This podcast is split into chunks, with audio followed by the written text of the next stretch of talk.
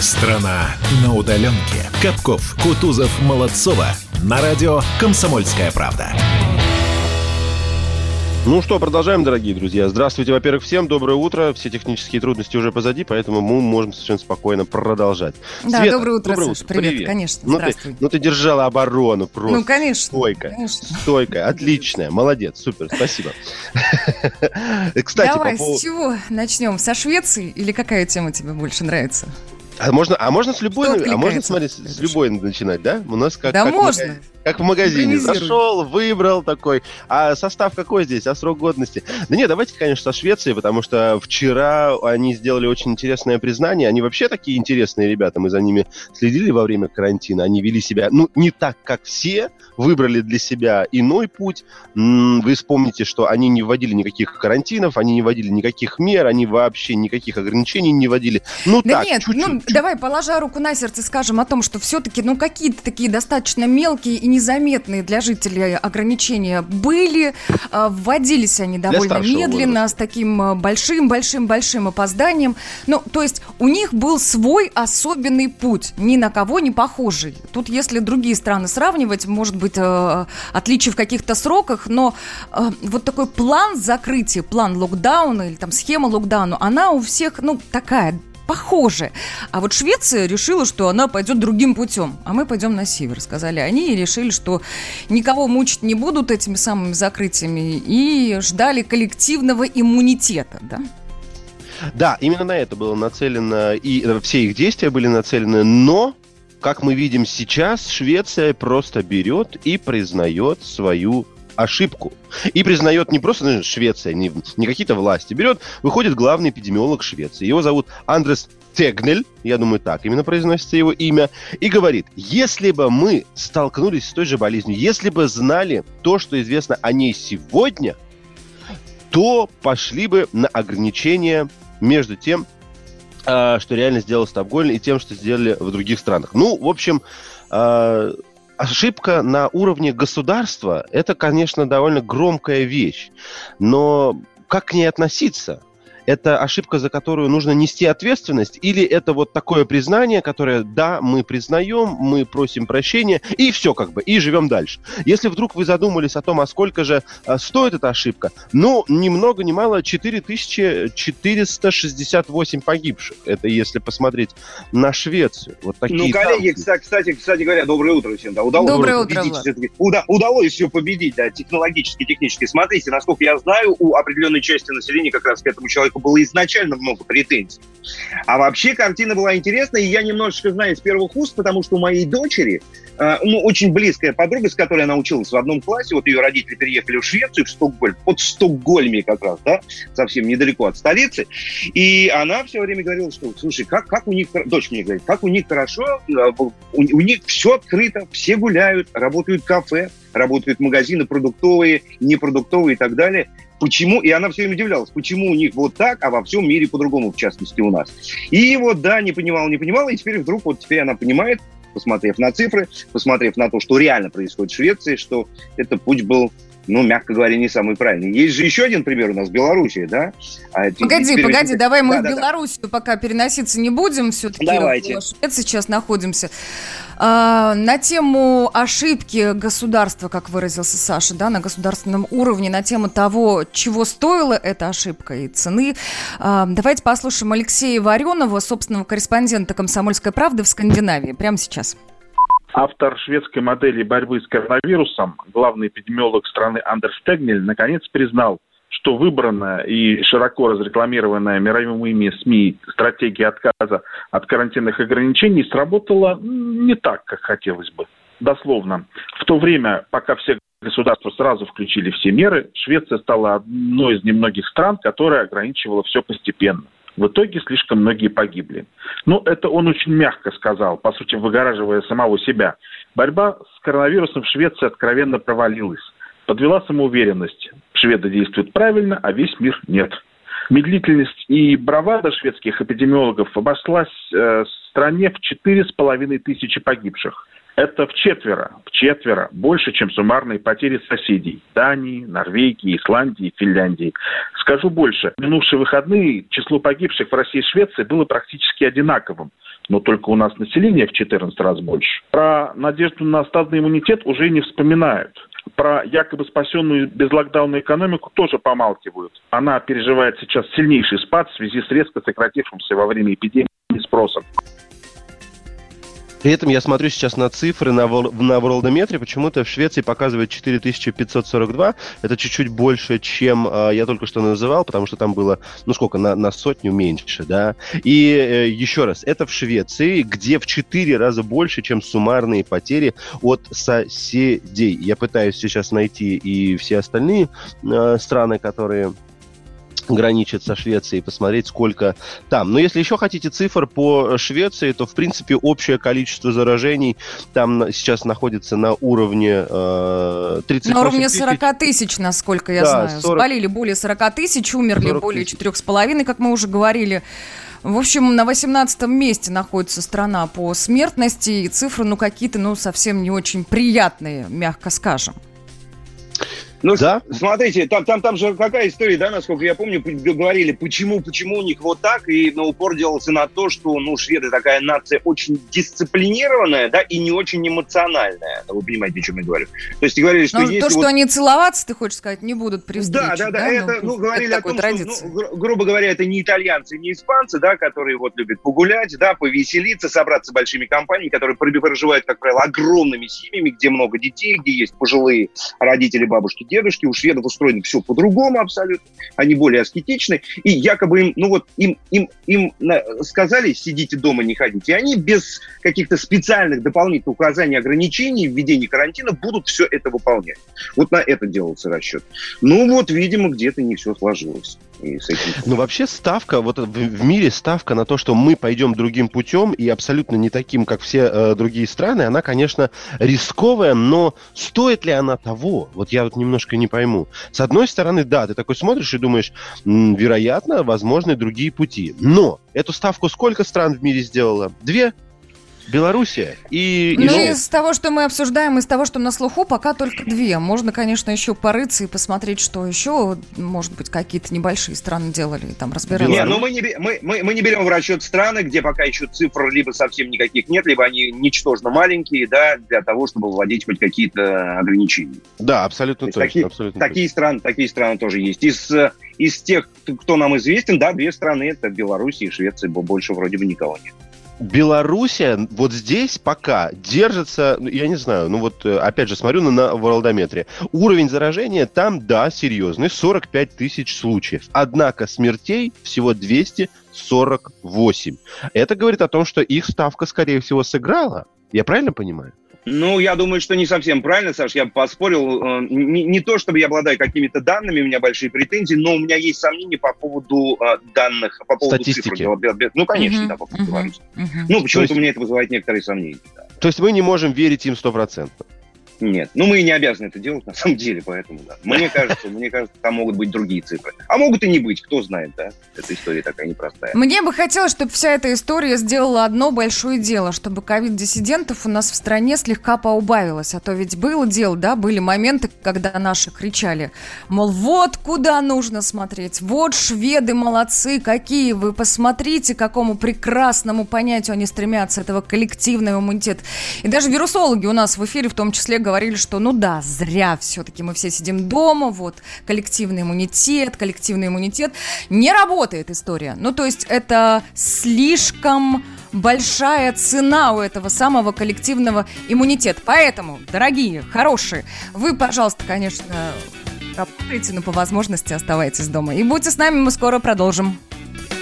Наша с ней основная задача Не застуканными быть на месте Явки, пароли, чужие дачи И дома надо быть в десять. Она прячет улыбку и слезы Она редко мне смотрит в глаза.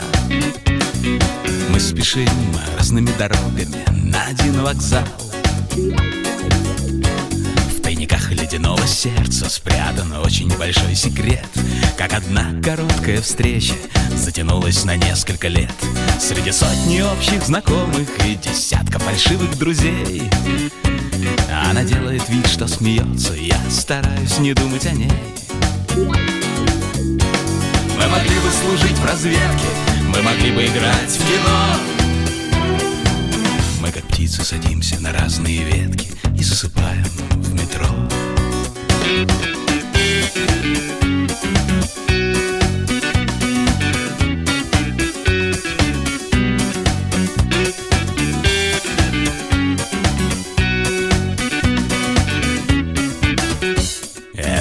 Придумали Windows Это мы объявили дефолт Нам играют живые Битлз И стареющий Эдриан Пол. Наши матери в шлемах и латах Бьются в кровь о железную старость. Наши дети ругаются матом Нас самих почти не осталось. А мы могли бы служить в разведке Мы могли бы играть в кино. Мы как птицы садимся на разные ветки И засыпаем в метро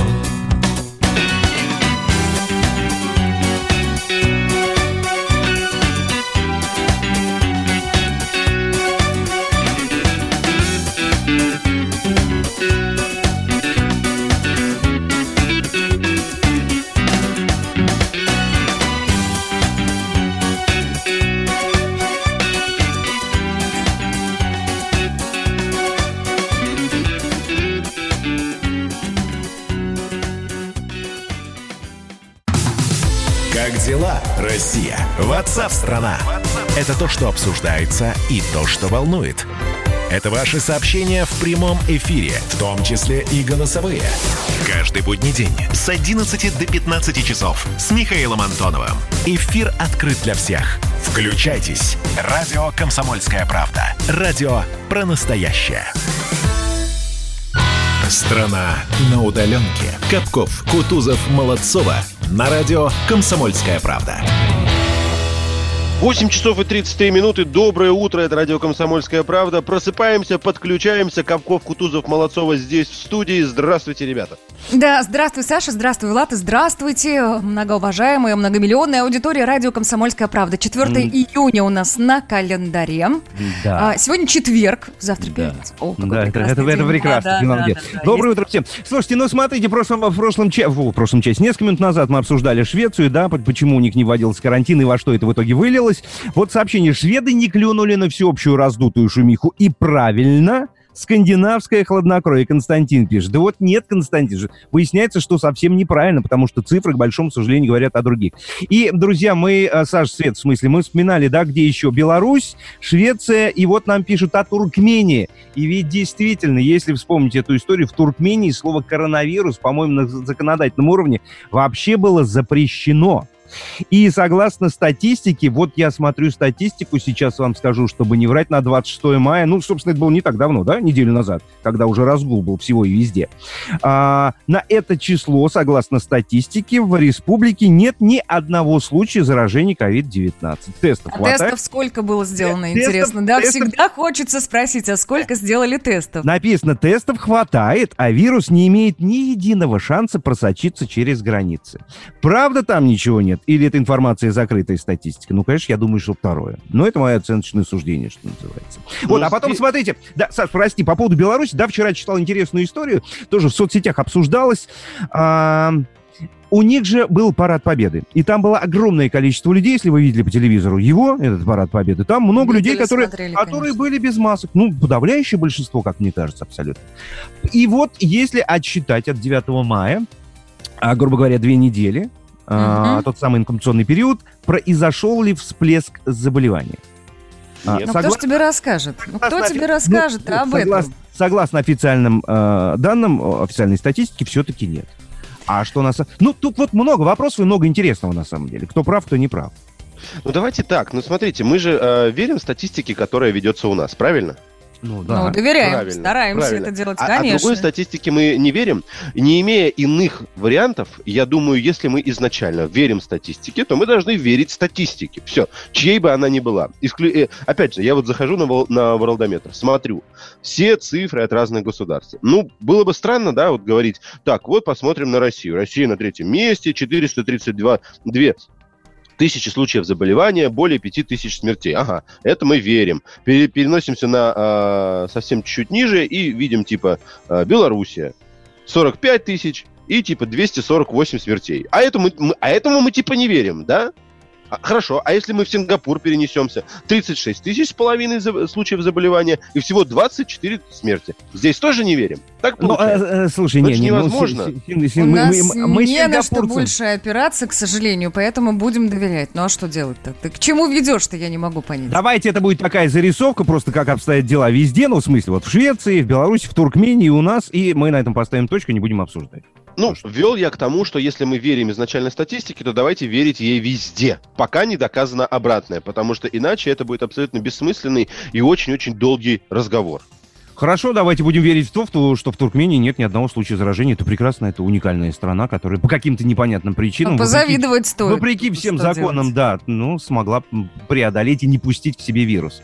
Давайте о другом. А, ну, история тоже связанная с нашей темой. Давайте прямо через секунду интересная история, которую мы вам расскажем. Изоляция сближает. Кто готов рассказать эту замечательную историю? Могу я начать. А ну давай, давай, да, давай да, с да, тебя, да. а дальше подхватим, разберемся. Поехали. Давайте. Замечательная история в Москве. Собственно, мне, мне кажется, когда все устаканится, по ней можно снять, может быть, фильм даже какой-то, художественный, естественно, а, а может быть, даже целый сериал. 52-летний москвич завалил своего лечащего врача разными вопросами. Ну, типа, а где все машины? А почему так мало людей? А что происходит? Почему на улице пустынно и так далее и прочее. Дело в том, что два месяца он провел, э, к большому сожалению, в коме, и, к большому счастью, все-таки в итоге очнулся, начал поправляться и оказался в абсолютно другом мире. Давайте послушаем нейрохирурга ЦКБ, который с этим человеком имел, имел э, непосредственное дело. Зовут его Андрей Реутов. И вот что он нам рассказал. Андрея Реутова мы можем послушать прямо сейчас. Ну, да. давайте. давайте. 50 с небольшим лет, у которого была огромная опухоль головного мозга. Он поступил на сложную операцию к нам, но все прошло хорошо. Но спустя, получается, там 6 или 7 дней у него произошло ну, что-то по типу инсульта. Это все привело к тому, что пациент у нас практически два месяца провел э, в отделении реанимации со всеми вытекающими отсюда последствиями. То есть э, глубокая кома, все сопутствующие все эти проблемы. Честно говоря, мы не ожидали э, то, что пациент настолько, вот как в кино, как бывает, прошелся по грани. С ним активно позанимались опять реабилитологи. В один прекрасный день он своими ногами пришел в мой кабинет и сказал, Александр скажите, пожалуйста, что происходит-то? Спросил, где его супруга. Я объяснил, что, к сожалению, сейчас карантин. И любые посещения у нас запрещены, кроме медицинского персонала. Это, естественно, очень удивило. Он говорит, как, что, что же за карантин, что за пандемия? Уникальность в том, что как это все совпало. Человек э, заснул в одном мире, а проснулся совершенно в другом. И никто не воспользовался этой ситуацией. Вот если бы я был врачом, я бы прям вот мне кажется, поток иронии и шуток свел бы человека к очередной операции, нет? Человек только после операции, какая ирония и шутки. Там новый мир для него начался вот в целом. Представляете, мы же с вами, получается, ну как-то дозированно получали ограничительные меры. Мы дозированно получали информацию о том, как развивается пандемия, как пандемия влияет на нашу жизнь. Жизнь менялась э, постепенно. А тут, получается, просыпаешься, и вот он, новый мир, с которым теперь предстоит жить, ну, какое-то количество Не, я, я, например, очень хорошо его понимаю. Не дай бог, конечно, никому оказаться в такой ситуации, потому что лучше обойтись без этого все-таки. Но, Свет, ты сказал, мы получали дозирован, и все равно ведь, я уверен, практически у каждого человека, несмотря на то, что информация постепенно, да, появлялась, появлялась, все равно мы периодически говорим, ну, блин, ну как же такое могло произойти? Это вот то, о чем никто не мог предположить никогда, потому что все это было на уровне голливудских блокбастеров. И вдруг с нами вот такой. Я в это до сих пор не хочу верить. У меня тоже такие мысли раз в неделю появляются. Неужели это, это правда? Это пример Может, показательный, который наглядно нам демонстрирует, что все эти изменения на самом деле не какие-то легкие, постепенные или еще какие-то. А если взять их э, отсутствие полностью, да, и наличие всего того, что есть сейчас, то это колоссальная разница. Да, ты правильно, вы правильно сказали, что когда это наступает постепенно, ты не замечаешь этого. Ты свыкаешься сначала с одним, потом со вторым, потом с третьим, и для тебя это уже находится в рамках нормальности. А если это все э, вот просто взять и единоразово вот так вот раз и ввести, как для человека, который был в коме, когда этого не было, и проснулся сейчас, то он такой, э, а что вообще происходит-то? Ну да, если исключить вот этот путь, который мы проделали, да, длиной там в три э, с половиной месяца практически, да, и взять точку отсчета, там, начало марта, да, грубо говоря, там, или середина марта, тогда это было, там, начало марта. И вот сейчас, 4 июня, и, конечно, не... а что это? А что я знаете, знать? что интересное вчера подметила? Мне привелось впервые за много времени лететь самолетом из Белгорода в Москву. Я совершала это путешествие.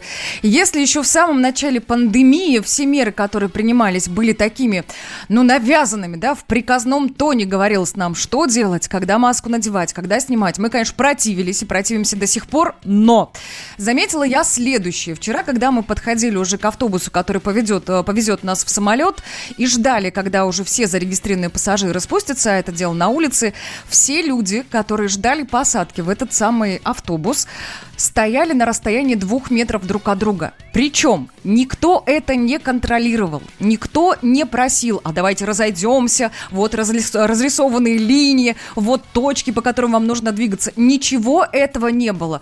Самоосознанные граждане уже самостоятельно выбирают для себя позицию ну, максимальной защиты себя и людей в том числе. В самолете, могу сказать, тоже была а, история. А, Свет, подожди, подожди, а. это очень интересно. А вот в, в этом самом, в автобусе-то там же все друг у друга на плечах практически сидят всегда, там очень тесно. Вот, вот там два как... автобуса. Нас было не так много, ты понимаешь? Угу, Сейчас угу. не так много летает людей, насколько я поняла. А, автобусов предоставил аэропорт два, чтобы могли люди соблюдать социальную дистанцию. Ничего не было разлинейно, ну, то есть, ну, все как обычно. Но все старались так держаться друг от друга подальше. Все в масках все в масках, 80% людей в перчатках. Зашли в самолет, и вот здесь впервые никто не спрашивал у стюардесса, а можно ли занять другое место, все просто рассаживались максимально далеко друг от друга, благо рассадка позволяла. Опять же, повторюсь, людей летело не очень много. Хотя на стойке регистрации мне сказали, вот этого требования рассаживать пассажиров максимально друг от друга далеко, этого требования уже нет. Роспотребнадзор ага. его отменил, и авиакомпании могут рассаживать так, как им вздумается. Уже в Москве в самом автобусе автобусе, который везет от самолета до а, аэропорта а, на сиденьях э, есть таблички, мол, социальная дистанция, и это место занимать нельзя. То есть есть свободные, куда ты можешь присесть, и есть вот те, на которые садиться нельзя. И уже разлинеены линии даже в автобусе на полу, где ты можешь находиться. Хотя вот так, положа руку на сердце, конечно, вот эти вот маски, перчатки, это все здорово, все мы это носим, но почему-то уже в самолете народ все эти маски стал снимать. Мне хотелось сказать, ребята, ну чего, на улице-то вот меньше шанс заразиться, а вот здесь, когда вентиляция внутренняя, да, э, воздуха, вот э, риск очень велик. Сама лично летела в маске все полтора часа, это жутко неудобно, ну а что делать?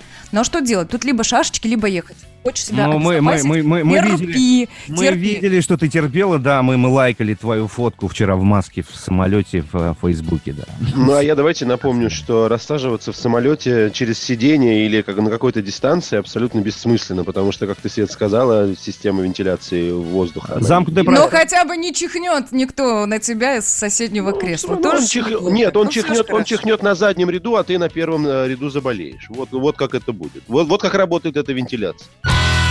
Страна на удаленке. Георгий Бофт. Политолог, журналист, магистр Колумбийского университета, обладатель премии «Золотое перо России» и ведущий радио «Комсомольская правда». Авторскую программу Георгия Георгиевича «Бофт знает». Слушайте каждый четверг в 17.00 по московскому времени. А что такое деньги по сравнению с большой геополитикой? Мы денег тут не считаем. «Дави на газ». Есть у нас, есть у нас такая прекрасная рубрика, которая называется «Дави на газ», и есть у нее ведущий Александр Капков, который практически все знает про автомобильный мир, про штрафы, про новинки. Ну и я надеюсь, с удовольствием нам об этом всем рассказывает. Давай, Саш, поехали. Жми, Саня. Есть у нас газ, и мы на него давим. Давим. Не, сегодня не про штрафы. Сегодня давайте я вам расскажу о том удивительном мире, когда мы могли прийти в автосалон и купить себе автомобиль. Я не помню, как где это было, где-то... Ну, мы сейчас можем прийти, автосалон работают. Если вдруг где-то залежалась пара миллионов, Ой, как хорошо прозвучало. Вот бы залежалось, да? Было бы не Именно. Прийти. Именно, именно. Света абсолютно права. Автосалоны открылись, автосалоны работают, особенно это касается Подмосковья, там чуть раньше сделали, а вы знаете, что э, некоторые из них, вот те, которые там располагаются вдоль МКАДа или на вылетных магистралях, они располагаются как раз в Подмосковье. Но зачем нам идти в эти автосалоны? И вот давайте я расскажу о том, зачем туда можно идти. Несмотря на весь этот кризис, несмотря на всю эту головную боль, которая не, не кончается уже два с половиной месяца, э, в mm-hmm. России появились новые автомобили. Я про некоторые вам рассказывал здесь в этой программе. В частности, э, среди последних мы недавно с вами говорили про Kia и новую модель, которая называется X-Seed. До этого я вам говорил про Renault Captur, который обновился. Но это не все. Например, если зайти в э, автосалон Volkswagen, то там вы сможете увидеть новую Jetta, которая совсем недавно обновилась. И если вдруг вы присматривались к этому автомобилю, то вперед, пожалуйста. Но это я сказал Джетта? Нет, да. я, да. я был неправ. Я был неправ. Passat? Прошу прощения. Поло, поло. А, поло. А. Но на, должен сказать, что эта оговорка э, вообще не случайна, потому что новый поло очень сильно стал похож на своего старшего братика, который называется Джетта. Теперь начинается от 792 900 рублей. Это самая младшая, э, самая дешевая модель. Если захотите самую дорогую, то придется выложить за поло 1 миллион 100 12 тысяч рублей. Ну, на самом деле, надо напомнить, что автомобильчики действительно одни из самых простых. Это конкуренты и одноклассники таких автомобилей, как э, Hyundai Solaris. И если посмотреть на двигатели, то становится понятно, почему э, это такие дешевые автомобили, потому что там двигатели 1.4, э, 125 сил, и это, кстати, mm-hmm. турбированный двигатель, потому что если вы сейчас увидите 1.6, где 90 и 110 лошадиных сил, скажете, э, какие, какие дела, как почему так происходит? Да? Ну да, ну просто 1.6 он простой, без каких-либо наддувов, а 1.4 это турбированный двигатель, поэтому выдает 125 лошадиных. Но это автомат, ну, да, уже он идет в минимальной комплектации или механика? Uh, давайте я посмотрю. Да, па па па па пам 790. Ты раз застал меня врасплох. И буквально дай мне секундочку, и я тебе расскажу, какое там, uh, какое там оснащение. Uh, пока скажу лишь следующее, что а, задумался. Нет, пока буду открывать, не буду ничего ну, говорить. Ну, бог с ним, да, Саш. Давайте расскажу, давайте расскажу, что еще есть интересного. Про пол понятно. А, также из эм, Вага еще интересно, можно обратить внимание на Шкоду Рапид нового поколения. Это, кстати говоря, тоже автомобиль, который вполне может конкурировать с Поло. Но а, учитывая то, что они выглядят, э, то, что они выходцы из одной семьи, здесь на самом деле ничего особенно э, интересного нет, потому что, да, выглядит он иначе, но если взглянуть под капот, то там все одинаковое. Ну вот просто у вас сейчас будет дежавю, когда я буду перечислять силовые установки, потому что 1,6-литровые бензиновые двигатели мощностью 90 и 110 и 1,4 литра мощностью 125 лошадиных сил. Но все даже, то же самое, да? Угу. Даже цена примерно одинаковая. 792 начало и 1 миллион миллион сто семьдесят одна тысяча э, самая, ну не буду говорить заряженная версия, самая богатая версия. Mm-hmm. Ну что, идем дальше. У нас про Kia Ceed я достаточно подробно останавливался, и про Renault Captur тоже мы говорили. Единственное, наверное, можно здесь э, сказать и про более дорогие автомобили. Ну, вдруг, ну, мало ли. Потому что если заглянуть к Audi, то там вы найдете э, новый седан S6 или, например, S7 Sportback, так называемый. И здесь, конечно, все совсем красиво. Если мы посмотрим на... Э, в Европе эти автомобили, кстати говоря, имеют дизельные и электрические двигатели, однако у нас пока, к сожалению, так такого счастья не будет. У нас будет что? У нас будет трехлитровый двигатель V6 мощностью 450 лошадиных сил. Это, конечно, очень круто. И когда я говорю 3 литра, конечно, я немножко лукавлю, потому что на самом деле это 2,9 литра. Но будет написано, естественно, 3. Вы знаете эту чехарду с, э, с шильдиками на автомобилях уже давным-давно затеяли, и не, не Audi это придумали. Первые это, по-моему, придумали э, Mercedes. Наверняка Влад с этим встречался. То, что написано у тебя на багажнике, не то, что есть у тебя под капотом. Да. Маркетологи очень просто, кстати говоря, э, говорят на этот счет. Почему? Потому что цифры действительно продают. И это очень заметно. Если ты поставишь какой-нибудь там ну, ты знаешь, да, 6,3 Mercedes, он продается очень, э, очень быстро. Однако э, двигатели объемом 6,3 литра уже давным-давно нету под Мерседесами, но решили вот эту вот штуку оставить. Так, э, ну, раз уж заговорили про э, Mercedes, то, к сожалению, я должен сказать, что в Мерседесе никаких особенных новинок нет, но э, если посмотреть еще на немцев, то можно взглянуть на э, новинку, во-первых, пятая серия и купе четвертой серии. Это вот у автомобилей из, э, от баварской марки. Но это совсем другие цены, я не знаю. 7 миллионов 250. Конечно, за классный BMW M4 э, это хорошая цена. Стоит она того, я бы хотел увидеть его на дороге и порадоваться за человека, который э, пошел и, несмотря на, все это, на весь этот кризис, сказал... Смог а, себе позволить потратить 7 миллионов на машину, да? Да, он такой, да не съездил, не съездил в этом году в Турцию. Пойду куплю BMW M4. Да. А это, знаешь, ты, ты про Мерседес сказал, к сожалению, новинок у них нет, а я вспомнил слова неизвестного артиста, который все прекрасно знаете, который сказал, ну, пусть новые песни пишет тот, у кого старые плохие. Так и с Мерседесом здесь тоже. Ну, не скажи, не скажи. Это, кстати говоря, знаешь что, э, помните, вчера мы обсуждали ролик с вами про то, как гей-пара усыновляет э, ребенка из детдома, да? да? Среди прочего, мой автомобильный мозг зацепил же еще то, что в 2035 году до сих пор существует старый мини... Э, Мини-купер. Мини-купер Countryman, да. То есть э, это такая абсолютно неправильная вещь, потому что автомобильные бренды это те, кто э, даже быстрее, чем хотелось бы, двигают время. Но оно и понятно, потому что если не будет этого движения, которое у них выражается в обновлении автомобилей, то и не будет продаж. Люди достаточно часто, э, как сказать, изменяют своим желаниям. Они хотят все больше, они хотят все новое, они не хотят уже ездить на том автомобиле, на котором они ездили в том году. Вон, посмотрите на Hyundai. Они совсем недавно представили Санта-Фе. И когда я говорю совсем недавно, некоторые могут подумать о том, что совсем недавно они представили в принципе новую модель. И это действительно так. Дайте мне буквально секунду. Наверное, э, и двух лет не прошло, как мы увидели новый Санта-Фе. Так вот сейчас его вновь обновили. Ну, ну просто, это, это, это очень маленькие сроки. Да, там просто... же есть еще такой капкан, к большому сожалению, привыкание к автомобилю происходит намного быстрее, чем хотелось бы, и хочется более, бо, более лучше, более новее, более комфортнее и более дороже, конечно. Верно, верно, ну более дороже нет, на самом деле не хочется, а приходится, скорее. Приходится, так. да. Да, правильнее вот так сказать. Побочный эффект такой получается. Хочешь поновее, да, пожалуйста. Да, это, это, то наше, это то желание, которым пользуется, это то наше человеческое естество, которым пользуются автомобильные э, бренды. Уже нет таких ситуаций, ситуации, когда автомобиль один выпускается десятки лет подряд. Вы помните, по-моему, один из рекордсменов э, Volvo XC90 э, выпускался Ой, на протяжении 12 лет без изменений. 12. Нет, я АвтоВАЗ не беру, Ниву не берем.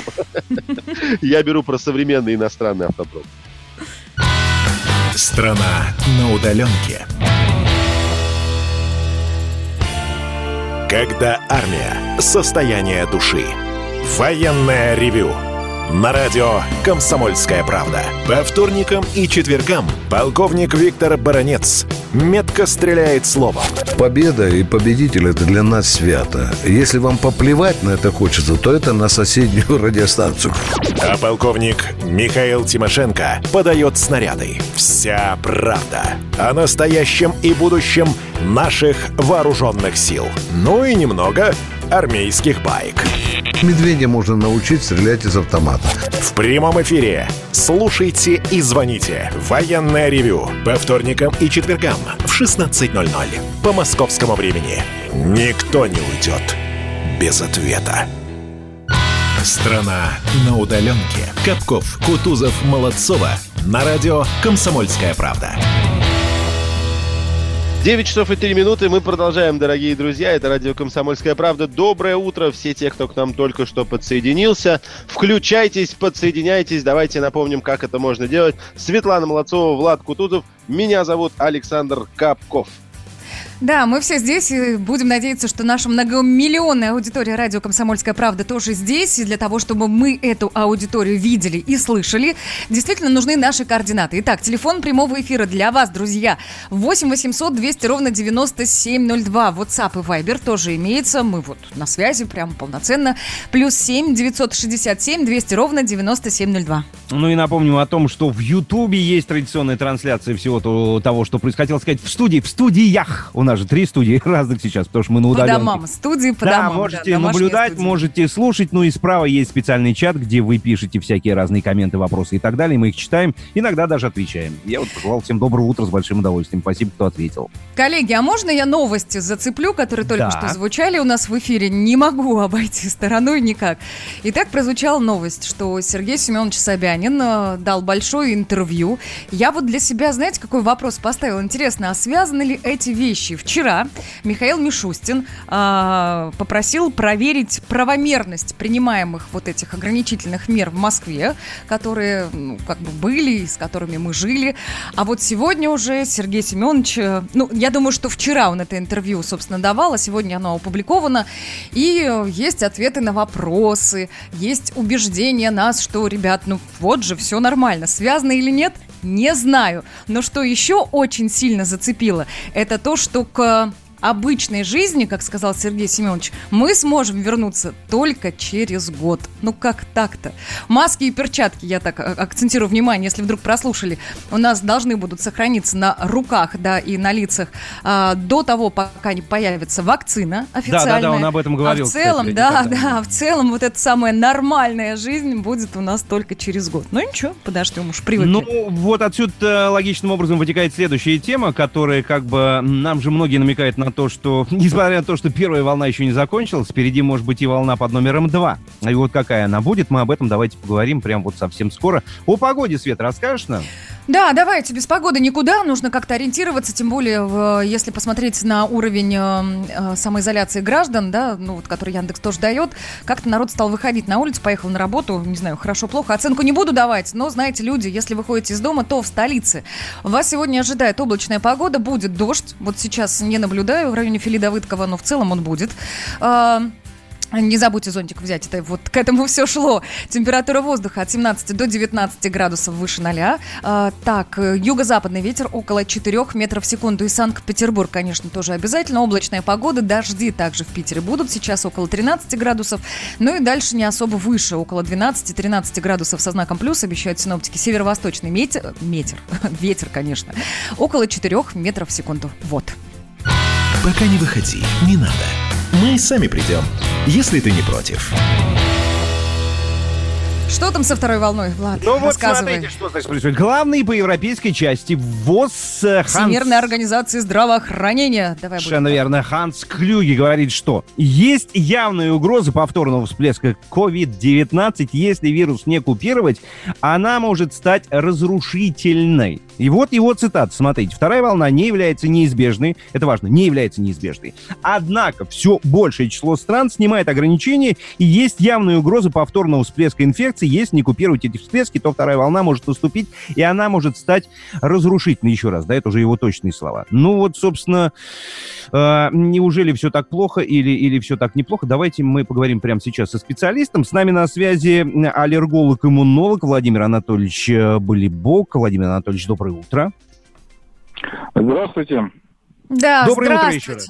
Владимир Анатольевич, задам э, такой достаточно простой вопрос. Мы же все помним, что зимний период – это время разгула вирусов, а летний период – это все-таки про бактерии. Ну, по крайней мере, так это у меня в голове отложилось, когда читала, изучала и слушала специалистов. А сейчас, ну, как бы все, мы уже в лете календарном.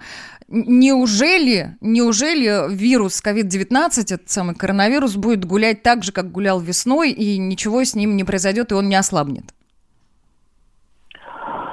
Э, сейчас в Москве в конце, э, в конце мая в Москве было развернуто сильно ну, тестирование на антитела. И мы обнаружили, что к концу мая, то есть, по, по сути дела, через два месяца эпидемии, всего только 15% э, жителей Москвы э, имеют хоть какой-то иммунитет к коронавирусной инфекции. Угу. А для того, чтобы у нас инфекция как бы спонтанно уже вниз пошла, нам нужно гораздо больше иммунную прослойку иметь. Ну а сколько? Процентов 70, да, как говорят вирусологи? А, для того, чтобы у нас получился коэффициент вот точно меньше единицы, естественным путем, без карантинов, нам нужно иметь не меньше 50. А для того, чтобы инфекция вот плавно ушла вниз, нам нужно 75, чтобы она ушла вниз и э, возвращалась лишь в виде спорадических вспышек. И 90% для того, чтобы инфекция полностью исчезла с нашей территории. Теперь смотрите, два месяца 15%. Ну, легко умножить для того, чтобы достичь необходимых 50 и инфекция потихонечку стала уходить. Нам нужно, по крайней мере, 6 с половиной, а то и 7 месяцев от начала эпидемии. Для Москвы это, повторю, э, значит, э, конец марта, середина марта. То есть как раз вот Сергей Семенович и считает точно так же, как вот я вам сейчас арифметику и разложил. То есть сентябрь, октябрь. Это при, ну, это а... при сохранении объемов и темпов? Э, ну, э, это при том, что мы сейчас будем сохранять вот этот масочный режим. Если мы маски снимем, да, у нас инфекция сейчас, опять волна начнется, резкое инфицирование, количество больных вырастет, но у нас вырастет и количество иммунных. Но тогда у нас будет вот вспышка резко Владимир Анатольевич, а можно я вас перебью? Прошу прощения, почему вот мы боимся говорить, э, ну, не боимся, да, называем вторая волна, она звучит как страшилка, а любой вирус гриппа приходит регулярно, а в год и по несколько раз. Мы не говорим же про него, ой, очередная волна идет, берегись, кто может, цунами, поднимайся наверх. Правильно же? И более того, мы же понимаем прекрасно, что мы сейчас какую-то иммунную прослойку, если сделаем, то через год не факт, что этот вирус вернется немножко измененным. А к этому... Ну, он мутирует, да, мы уж ну привыкли ну, да. к тому, что вирусы мутируют. Но мы ну, так, да, дилетантски это... на это смотрим, естественно, вы, мы не вирусологи. Вы вопросы задаете совершенно правильные, но э, у науки сейчас на эти вопросы нету точных ответов, потому что эпидемия началась только в январе, и мы в, в, в Китае началось, и мы сейчас э, не знаем, вот насколько напряженный, насколько стойкий иммунитет возникает после перенесенной инфекции или перенесенного вируса носительства. То есть насколько его хватает. Аналогия с гриппом здесь не очень. Почему? Потому что грипп, он возвращается каждый год, и каждый год кто-то неиммунный приобретает иммунитет. Поэтому у нас иммунная прослойка держится на достаточно высоком уровне, включая еще прививки, которые мы делаем. А с коронавирусом ситуация ну, она во всем мире напоминает ситуацию, как будто мы все вдруг стали резко папуасами. У нас нету ни вакцины, ни иммунитета. Ну, новый для нас вирус все-таки. Спал, спал, а, Владимир Анатольевич, я хочу спросить. А, я хочу спросить, смотрите, а, всегда ведь хочется а, сохранять здравый смысл, когда ну, идешь на те или иные меры или там подчиняешься определенным мерам. И вот этот масочный режим, вы уже там коротко его коснулись, вы говорите, что если он будет сохраняться, если мы все будем носить маски, дай бог, ну тогда как-то не будет этой яркой второй волны, насколько я понимаю. Но с другой стороны, вы же иммунолог, вот расскажите мне, я на улице занимаюсь спортом в маске, это, во-первых, вообще физически практически невозможно, это очень тяжело вот эта нехватка воздуха, потому что мы все дышим не на полные легкие, будучи в маске, не повлияет ли она на наше здоровье? И где тот здравый смысл, где та золотая середина, где нужно носить маску, а где ее лучше снять?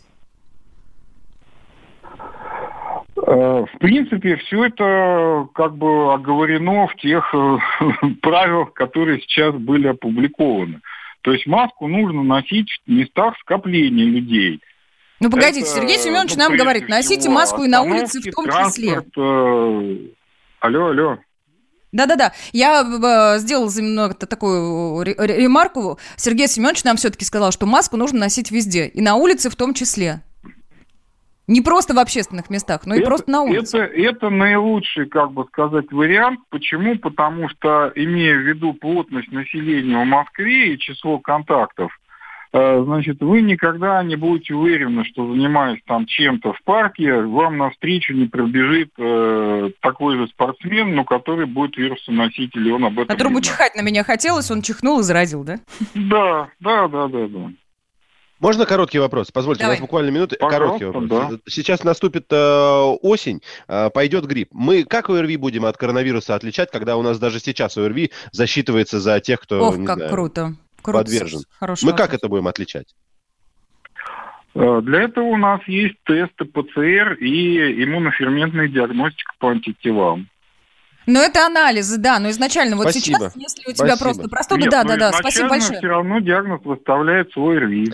Это правильно, это правильно, это правильно. Да, спасибо большое. Э, Это правильно, Владимир Анатольевич что- Болибок был с нами на связи, аллерголог, иммунолог, я так закрою все-таки гости. Да, это правильно, потому что в меди- с медицинской точки зрения, да, у нас есть тесты, но вы же помните, что у нас меры, которые ограничительные принимаются, они принимаются не Они только до того, как вы тест сделали. до того, как вы тест, и они основываются не только на тех, у кого статус коронавируса. Страна на удаленке. А у вас нет такого ощущения, что на нас идет цунами? Рушится рубль, рушится экономика. Сегодня последние новости, просто страшно смотреть. Я не исключаю самые дикие варианты. Ну, например...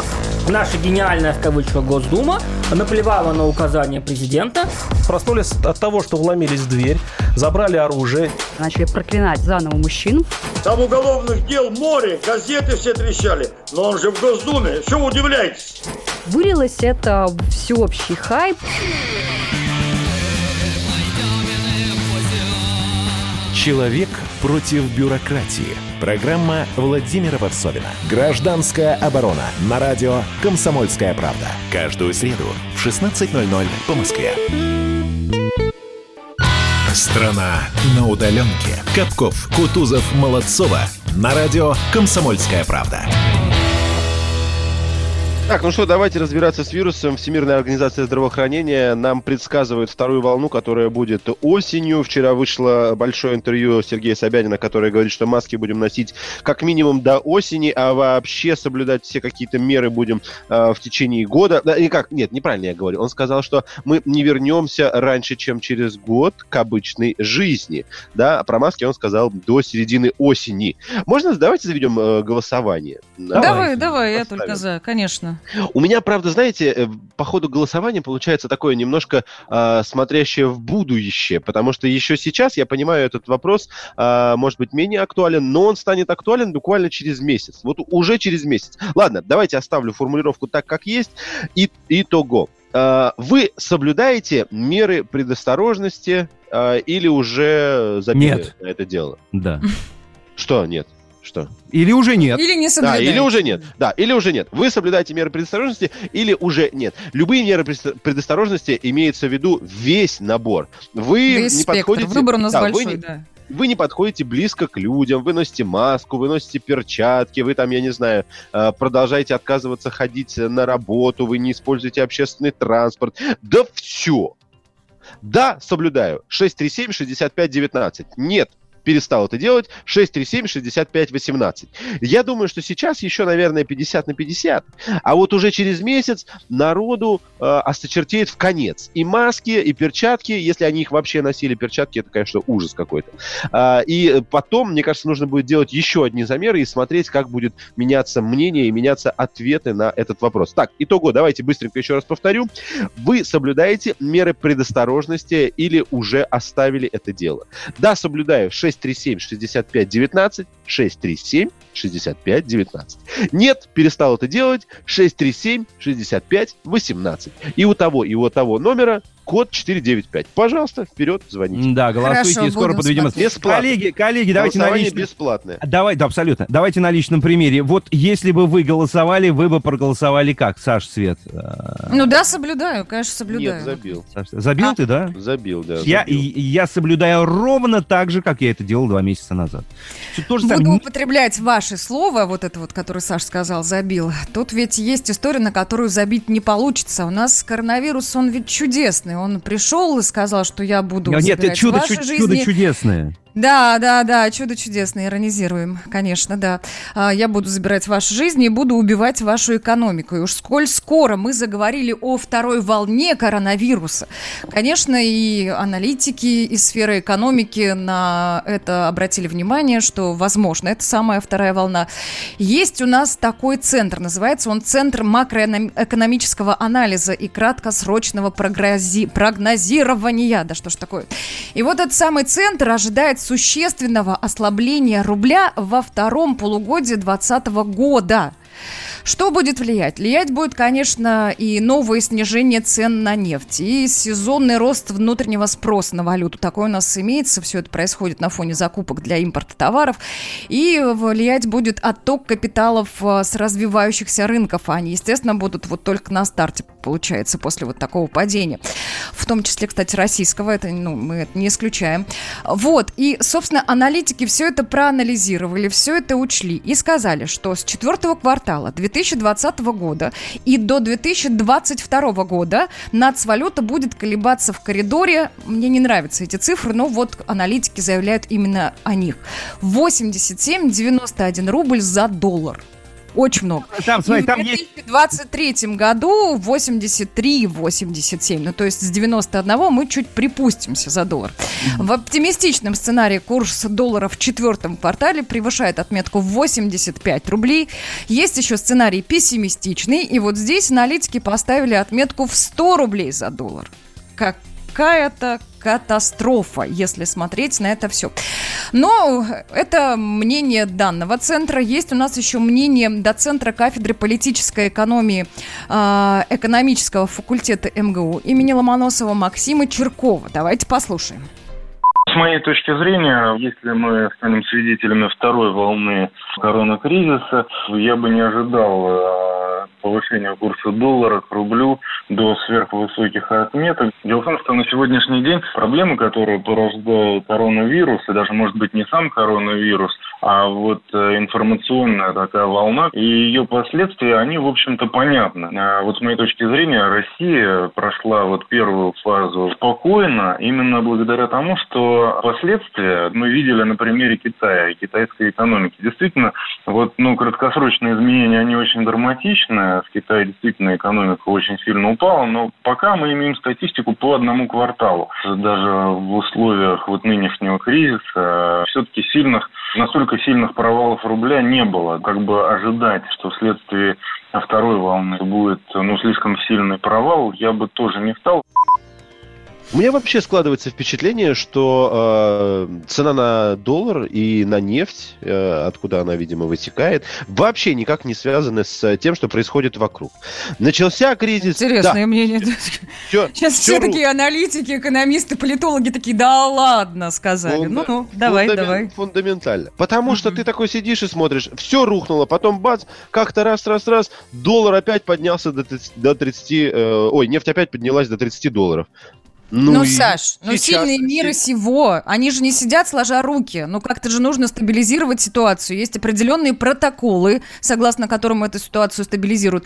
Я могу тебе сказать, я следила за тем, какое огромное количество долларов вливается Центробанком в рынок, ну в биржу ежедневно, вот тогда, когда у нас по сделке ОПЕК плюс-плюс э, были еще только обсуждения, она еще была не заключена, естественно, рубль упал, доллар рос, и каким-то образом ну, не каким, а вот тем, которым я описала, а, ЦБ пытался этот рынок урегулировать, чтобы просто не началась паника, потому что паника на рынке к хорошему никогда не приводит, а только к большим обвалам. Ну, я про это и говорю, что это все регулируется вручную. вручную. Хватило бы резервов, вручную, ты говоришь. Откуда резервов-то столько взять? Ну, как бы конечная сумма у нас тоже вот в стабфонде находится. Давайте, давайте продолжим тему экономики все-таки. Но дело в том, что коронавирус серьезно подкосил регионы, и, конечно, Московскую область, да, наверное, все-таки в первую очередь, мне кажется. И вот э, Андрей Но Воробьев... это громкое заявление. Такое ощущение, что других регионов не существует. Я могу тебе сказать... Существует, там цифры просто другие, Свет. Не такие, а, Ну, ладно, не буду спорить, хорошо. Статистика просто разная. Андрей Воробьев Воробьев, губернатор Московской... Ну, по поводу того, да, что откроется вот сейчас, что должно открыться в последнюю очередь. Вот Андрей Воробьев как раз рассказал о том, что в Подмосковье откроется как раз последним. Давайте послушаем.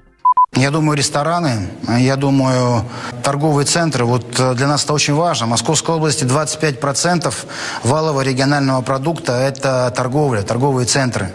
Они у нас закрыты, это экономика. Вы можете себе представить, что за пять прошедших месяцев вместо того, чтобы получить плюс 34 миллиарда рублей дохода, мы получили минус 10 к 2019 году. То есть вот вся эта борьба, если оценивать в деньгах, ну, примерно сейчас еще рано говорить, нам обошлась, обошлась уже порядка 40 миллиардов э, рублей. Очень дорогой вирус Так можно подытожить данное высказывание. Но очень дорого нам обходится борьба с ним. Вирус ли или меры, которые... Э, ну, а это все взаимосвязано. Мы, конечно, можем разглагольствовать бесконечно долго, но все взаимосвязано. Есть вирус, есть меры, которые направлены на то, чтобы этот вирус победить, и вот эти меры стоят очень и очень дорого. Да, мы видим эти цифры. Не могу, честно, вот как Света, сделать эту такую стандартную э, связку, то, что это вирус столько стоит. Мне кажется, что все-таки э, это стоит меры, которые применяются для борьбы с ним. Не знаю, в этой, в этой ситуации вопрос только, наверное, рождается следующий к слушателям. Вот если бы от вас зависело принятие решения, вы бы вводили э, карантин? Ну, карантин, да, общее слово такое для всех. Ну, все вот эти самоограничения. Да, все локдаун. ограничения. Мне нравится да. слово локдаун. Да, или пусть каждый решает сам для себя себя. Открывать мне свой салон красоты, не открывать. Заходить мне в этот салон красоты или не заходить. Надевать мне перчатку, э, перчатки или маску или не надевать. Вот То самое... есть сейчас, получается, каждый из наших слушателей может примерить на себя э, роль губернатора области, да, своей. И да, реш... Собянина, чего Да, да, да, да, да. Собянина, конечно. Принимать или конечно. не принимать меры. Плюс семь девятьсот шестьдесят семь двести ровно девяносто семь ноль два. WhatsApp и Viber, друзья, пишите. Больше нечего ловить, все, что надо надо, я поймал Надо сразу уходить Чтоб никто не привыкал Ярко-желтые очки Два сердечка на брелке Развеселые зрачки Твое имя на жилые массивы Я ухожу, ухожу красиво Районы, кварталы, жилые массивы Я ухожу, ухожу красиво У тебя Все будет класс будут ближе облака. Я хочу, как в первый раз И поэтому пока. Ярко-желтые очки Два сердечка на брелке Развеселые зрачки Я шагаю налегке районы Кварталы, жилые массивы. Я ухожу, ухожу красиво Районы, кварталы, жилые массивы. Я ухожу, ухожу красиво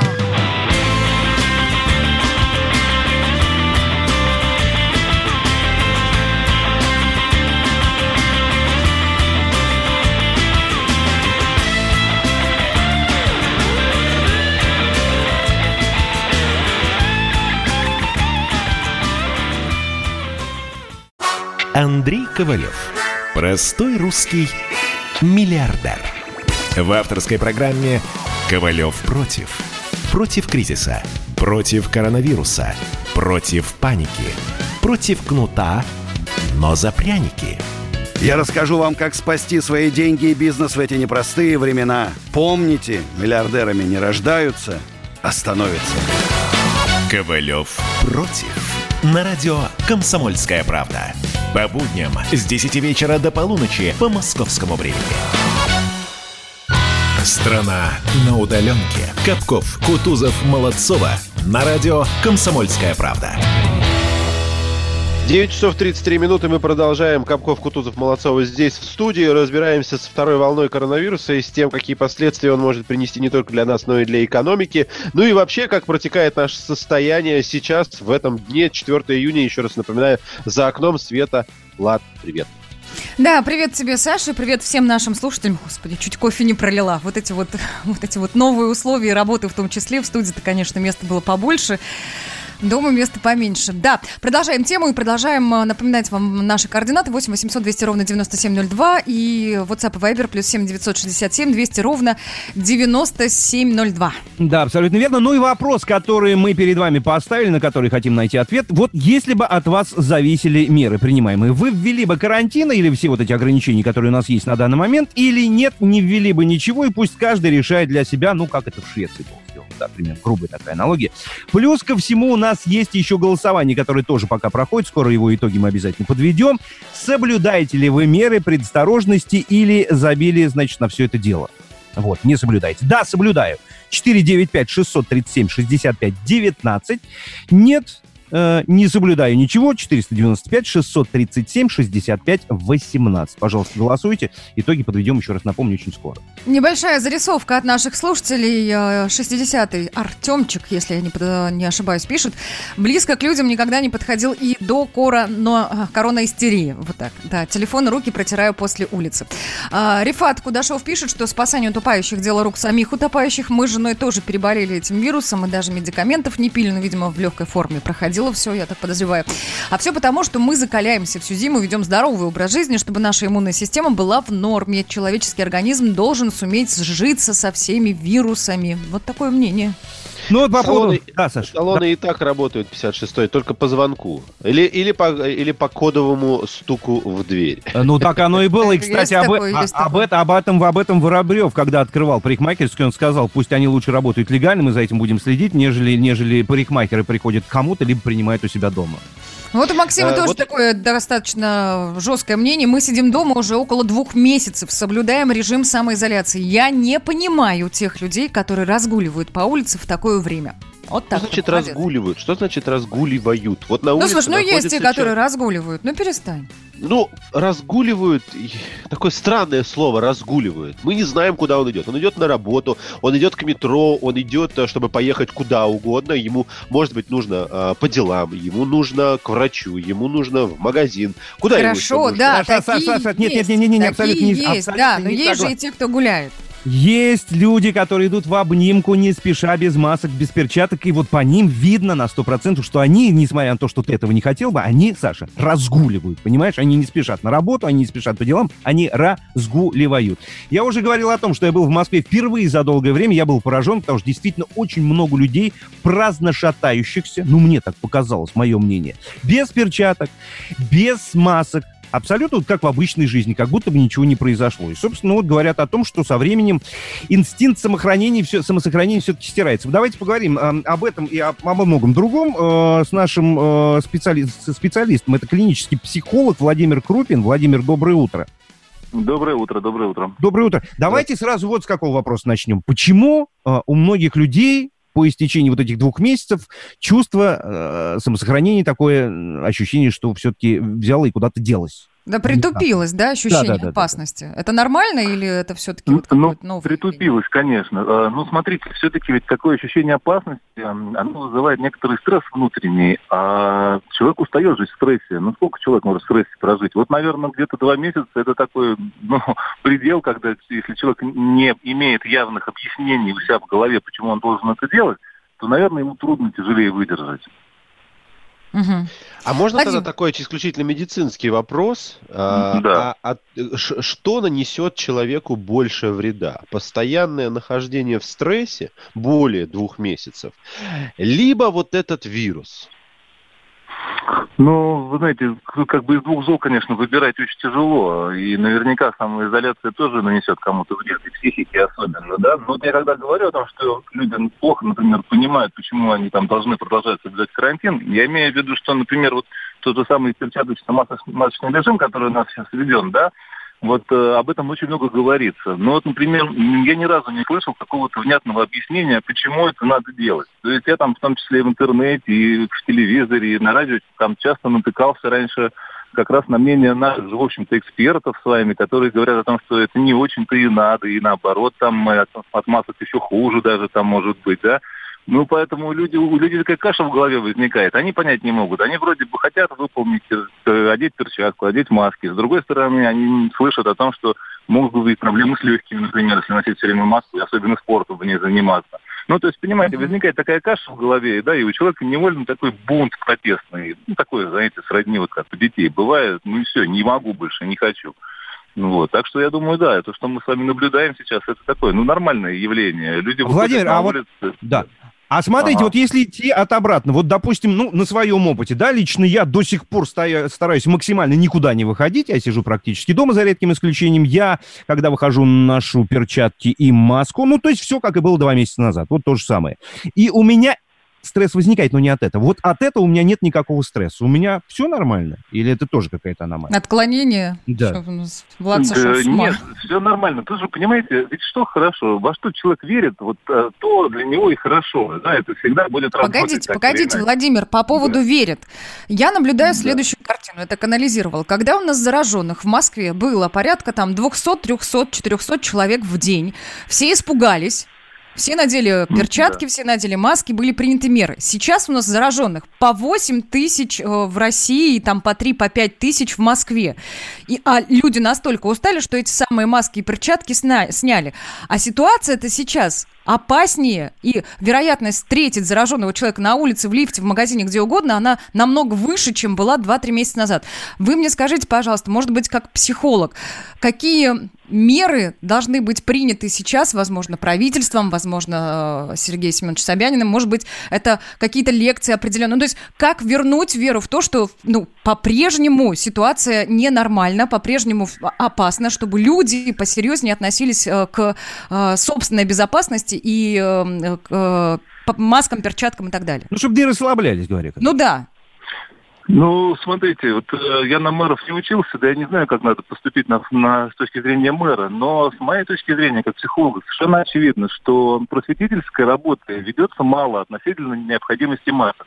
Много работы на тему того, какие будут штрафы, где надо носить, как надо носить. А вот почему надо носить, совершенно, например, непонятно. И, например, почему надо носить на улице, да, и человек думает, ну что, на улице пойду, а, например, а тот же самый парад тоже весь в масках будет идти. То есть как, они, как например, наше руководство обеспечит безопасность. Да? Ну, То есть человек обеспечат... анализирует, да, он видит меры, которые применяются к нему, и видит, что эти меры не соблюдаются даже вот, ну, как бы на самых верхах. Верно вы? Да, вот, ну, вот так ну, совершенно верно. Знаете, это как в детстве, вот ребенок маленький, там папа ему говорит, там плохо, там, не знаю, курить, а сам курит. Но ребенок не будет серьезно к этим словам относиться. Он же на действия смотрит. Ну, вот так же мы и вырастаем тоже. Одно дело слова, другое дело какие-то действия, которые человек вокруг себя видит. Если они идут сильно в разрез с тем, что он слышит, то у него, естественно, возникает внутренний вопрос. А я вообще, ну, правильно я делаю, а может, не надо мне там в этой маске ходить, да? Плюс это усталость от всего накопленная. Конечно, вот все это вместе и играет такую службу. Принято, хорошо. Спасибо большое. С нами на связи был клинический психолог Владимир Крупин. Ох, не знаю, я как-то еще, по-моему, напомни мне, Саш, мы тогда с тобой в студии работали, это был, по-моему, апрель месяц, проговорил следующую фразу, что человек такое существо, он ко всему привыкает. И если очень много льется информации, пугающей в том числе с экранов телевизоров, а, еще откуда-то, то мы начинаем, ну, как-то замыливать, что ли, свой взгляд совершенно бессознательно, и в конечном итоге вот этот вот самый вирус начинаем воспринимать очень несерьезно, а зря зря, а зря. Друзья, не переключайтесь, мы совсем скоро продолжим. Все просто получается, мир не качается, а свет переключается на звук. На расстоянии выстрела рассчитывать бессмысленно, что истина не выскользнет из рук и не порвется бесконечный круг. Вне зоны доступа мы не опознаны, вне зоны доступа мы дышим воздухом, вне зоны доступа вполне осознанно, вне зоны доступа мы. Вне зоны доступа мы. Вне зоны доступа обязательно ждать помощи спасателей. Два шага по касательной наверх. Две жизни до сближения и до изнеможения, скрыв местоположение от всех. Незримые за полосой помех. Вне зоны доступа мы не опознаны. Вне зоны доступа мы дышим воздухом. Вне зоны доступа Вполне осознанно. Вне зоны доступа мы. Вне зоны доступа мы. Вне зоны доступа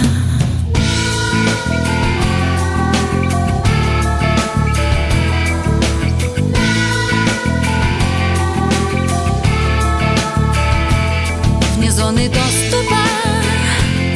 Вполне осознанно вне зоны доступа мы. Вне зоны доступа. Остановлены чемпионаты. Опустили трибуны. Закрываются спортивные клубы. Футболистам урезали зарплаты. Фанаты мусолят бытовые скандалы. Что будет с профессиональным спортом – После пандемии радио «Комсомольская правда» представляет «Спорт без короны» с Константином Тереховым. Каждую неделю в прямом эфире первые лица большого спорта, звезды и представители власти. Слушайте по пятницам в 14.00 по Москве. «Спорт без короны» на радио «Комсомольская правда». Коридоры власти. Дмитрий Смирнов с нами на связи, специальный корреспондент издания «Комсомольская правда» в Кремлевском пуле. Дима, доброе утро. Доброе утро.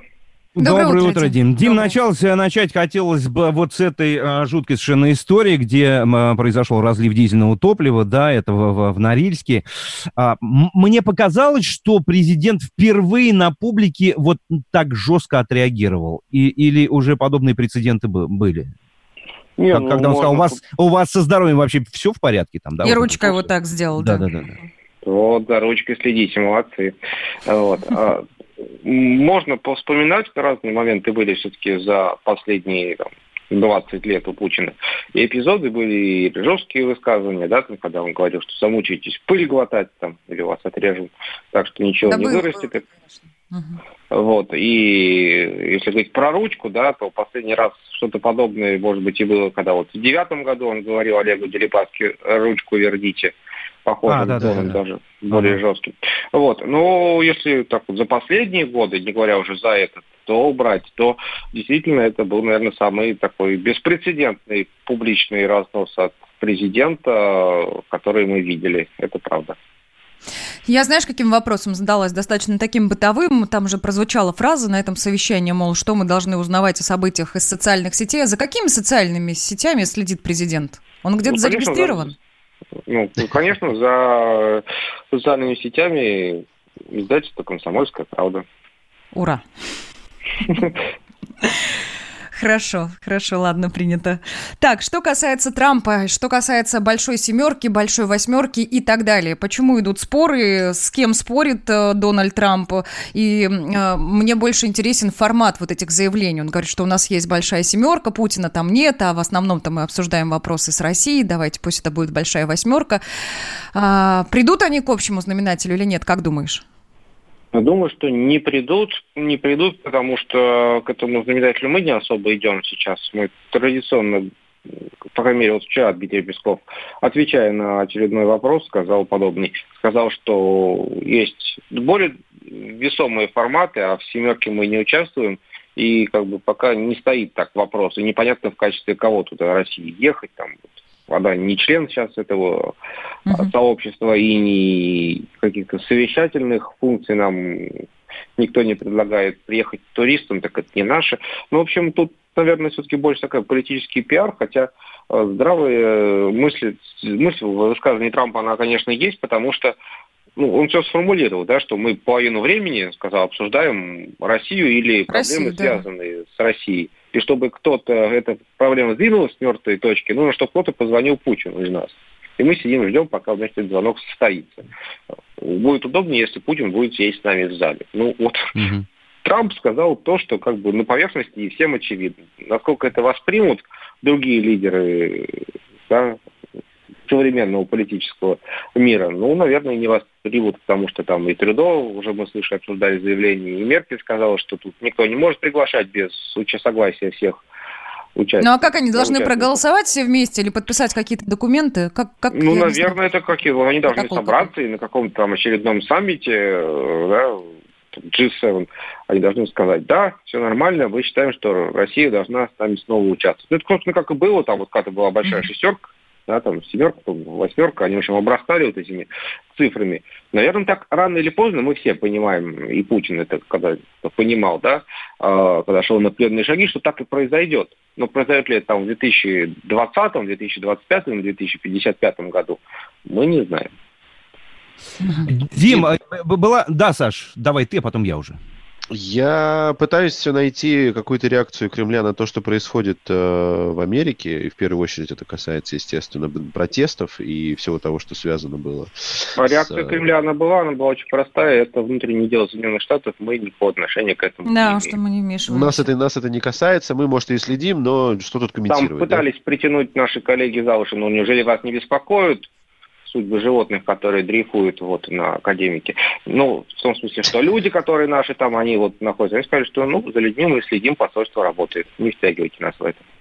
Дим, ты так прекрасен своими аналогиями, метафорами. Слушай, слушай, у меня-то вопрос как раз вот был из этой серии, Саша его предвосхитил. Смотри, там же была история, которая э, произошла несколько дней назад, но мы, по-моему, об этом не говорили. Когда все это началось в Соединенных Штатах Америки, и э, Трамп упрекали в том, что он не принимает каких-то конкретных таких серьезных решений, даже жестких достаточно. И потом произошел его разговор с Путиным, и якобы даже средства массовой информации в Америке, там в Европе начали писать, ну вот после того, как Трамп поговорил с Путиным, он наконец-таки решился на жесткие решения, ввел там военную полицию и так далее и прочее. Сколько, сколько в, в этой истории правды, а сколько, а сколько все-таки домыслов всяких? Ну, он так ему и сказал, что Дони, не будь как Витя, вот, видишь, Янукович да, не ввел, и где он теперь? Да. До Ростова далеко бежать.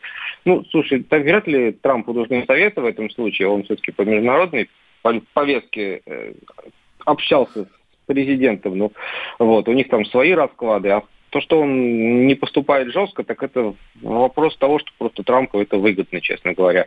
Чем больше сейчас вот эти поддерживаемые мы е до этого и сейчас наши американские чернокожие друзья разнесут, тем больше поддержка Трампа будет всеми вот этими белым цисгендерным да, большинством тем... Росгвардии на них нет, Росгвардии. А потом, когда через две недели он пустит вот свою Нацгвардию, Росгвардия уже решил бы, да, это правда. Вот, и это он будет победителем не только коронавируса, но и протестов этих бесчинств. Запишет да? себе очередной плюс, согласна. Там, и в ноябре у него все будет прекрасно. Да, учитывая, что выбор уже совсем не за горами, как, ну, понятная история. Дим, я так, посоветоваться и просто спросить твоего мнения. Смотри, вот вчера э, Михаил Мишустин попросил проверить правомерность ограничительных мер, которые принимал Сергей Семенович Собянин, в том числе, ну, не только Московский регион, но и все остальные. Э, уже вечером выходит э, большое интервью Сергея Собянина, где он, ну, как-то что-то поясняет, о чем-то рассказывает и строит какие-то прогнозы. Эти вещи связаны между собой? Ну, то есть это попытка оправдаться или что это? На твой взгляд, ну, просто? Я думаю, что нет, потому что мы тут действительно ищем какие-то под, под, подковерные все вот эти ходы. Я думаю, они есть, конечно, подковерные ходы, но они нам не видны, да, они каждый ведут свою игру, и она тут, если на публику, то там скорее публика в лице одного зрителя. Поэтому Сергей Семенович просто по своим... Это сегодня с утра, кстати, было интервью, где он сказал, что нам маски носить еще год.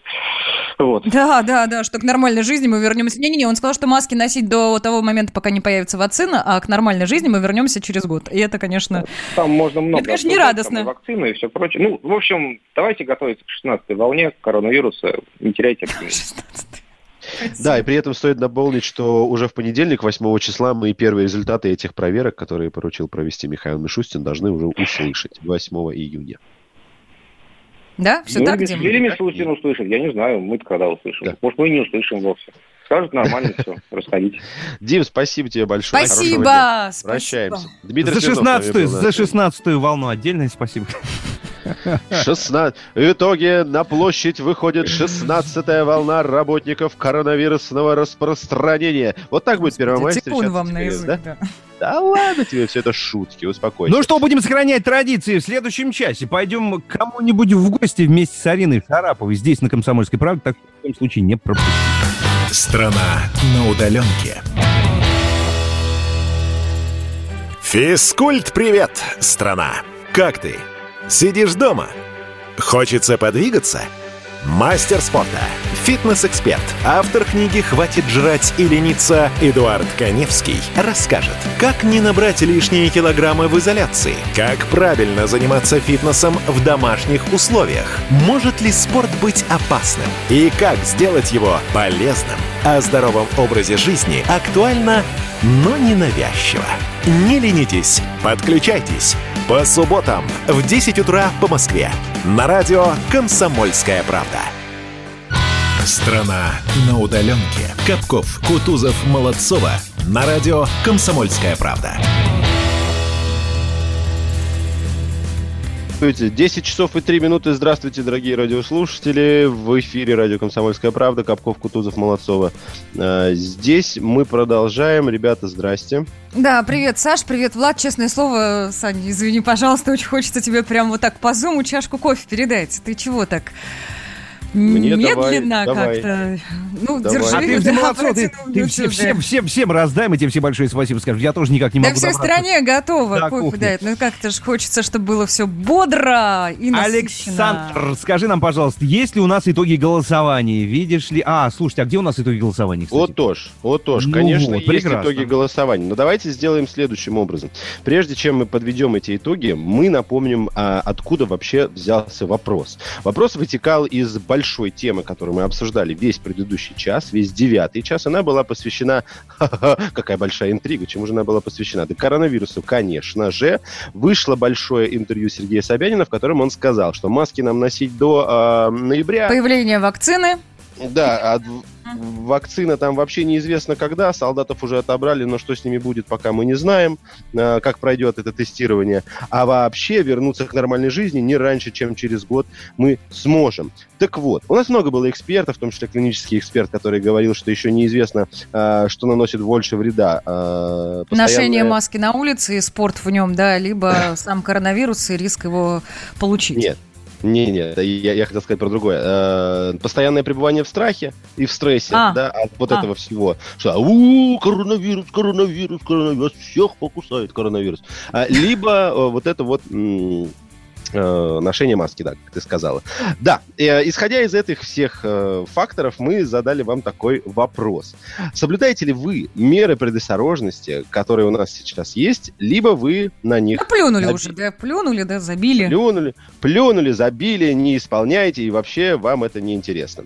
А, Я сейчас еще раз повторю этот вопрос для того, чтобы у вас была последняя минутка м, отдать свой голос за или против. Итак, да, соблюдаю. 637-65-19. Нет, не соблюдаю. 637-65-18. И там, и там код 495. У вас еще есть возможность переломить. Специально это делаю для того, чтобы э, вы могли переломить э, ход голосования в ту или иную сторону, потому что в течение всего голосования я наблюдал такой паритетный, можно сказать, э, контекст. Это все было очень-очень близко. Каждый мог вырваться вперед. Сейчас посмотрим, э, будут ли э, какие-то изменения. Я попрошу звукорежиссера буквально через там пару минуточек прислать мне э, это голосование. Результаты? Мгм. Да, еще раз, потому что мы промежуточные уже видели, а окончательные сейчас... Ну, кстати, Жень, давай присылай уже, будет... э, бу- будем, будем подводить эти Ну, да, давай, давайте я прогнозирую, мне просто интересно, угадаю я или нет. Я думаю, Давай. что будет у нас 65 30, нет, нет, не 65-35, подождите, значит, 60 на 40, 60 на 40 будет.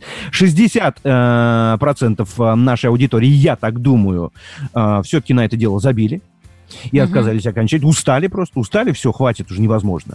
А 40% э, наверняка скажут, что нет, нет, нет, ребят. Они, вот 40% это я, я в них вхожу. Это те люди, которые по-прежнему ходят в перчатках, в масках, э, санитайзеры, спирт не внутрь, а снаружи. Ну, вот эта вся история.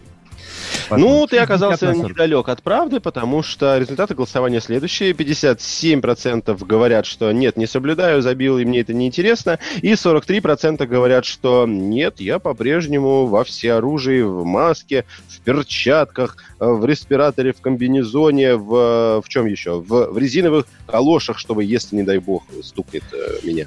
А, Я, поп- я, я попрошу, я прямо сейчас э, попрошу зафиксировать, значит, мои прогнозы и поставить там, где надо галочку соответствующую, вот, ну так, на всякий случай, на будущее. У нас есть сообщения от слушателей, такие полные текстом, а не просто голосование. Уж позвольте, я несколько из них озвучу. Такие интересные зарисовки периодически появляются. Здравствуйте, сейчас была свидетельницей сцены. Живу в городе Краснодаре. Вышла на балкон, и вот едет мужчина на велосипеде, ему мужчина навстречу знакомый в маске идет по улице. И вот тот, который на велосипеде, говорит, Михалыч, ты ты что в маске? Коронавирус у тебя? Он говорит, да, нет. А что же маски тогда? Сними, не позорься. Вот такое у нас отношение к маскам. И тот же Максим из Москвы спрашивает, индекс в Москве вот этой самой самоизоляции 1,5. Как это понимать? Да так и понимать, что, видимо, все уже просто плюнули. Ну и еще одно, 22 пишет. Доброе утро, слушая ваше обсуждение насчет второй волны вируса, хочу высказать свое мнение. Ребят, народ так сейчас реагирует на масочный режим и ослабил свои меры защиты, потому что наши медики и медики всех стран занимаются созданием лекарства и вакцины. Наверное, поэтому не надо нас пугать штрафами, ношением маскам, э, ношением масок, э, занимаясь спортом и так далее. Будет к осени лекарство и болеть этим вирусом, если, конечно, он вернется, э, будем уже с лекарством и будет полегче, так как и было со всеми сезонными волнами гриппа. Вот так-то. Ну вот хочу. Слушай, я думаю, да, эти, да, да. Эти, эти, эти результаты показательные, и мой прогноз таков, что с каждым последующим днем результат тех, кто будет присоединяться ко второму варианту ответов, а я напомню, этот вариант звучал как «нет, забил», а, будет увеличиваться абсолютно точно, потому что, ну вот я как раз из тех, кто не готов жить в постоянном страхе и стрессе. Сколько это может продолжаться? Я хожу в перчатках в массе, не испытываю ни страха, ни стресса, все прекрасно. И все нормально, ну то есть да, есть конечно, и те, да. Так, друзья, мы сейчас сделаем небольшую музыкальную паузу, а потом уже все вместе, взявшись за руки в перчатках, отправимся в гости вместе с Ариной Без меня, что ли, значит? Без нет, меня, нет, что ли, пойдет? Мы на тебя тоже наденем то, что нужно, Сон мне желтые огни И хриплю во сне я по времени, по времени Утро мудренее, но и утром Все не так, нет того веселья Или куришь натощак Или пьешь с похмелья Да и раз, да и еще раз да еще много-много-много, много раз. Да еще раз. Еще много-много раз. В кабаках зеленый штоф Белые салфетки. Рай для нищих и шутов. Мне ж как птицы в клетке. В церкви смрад и полумрак. Дьяки курят ладом, нет И в церкви все не так. Все не так, как надо. Да и раз, да еще раз. Да еще много, много, много, много раз. Да еще раз. Все не так, как надо на гору в попыха Чтоб чего не вышло А на горе стоит ольха А под горою вишня Хоть бы склон увидеть плющом Мне бы то отрада. Эй, хоть бы что-нибудь еще. Все не так, как надо Игра, да что ты, да еще раз, да что ты? Да еще много-много-много-много-много раз Да еще раз Все не так, ребята. Настоящие люди. Настоящая музыка. Настоящие новости. Радио «Комсомольская правда». Радио про настоящее.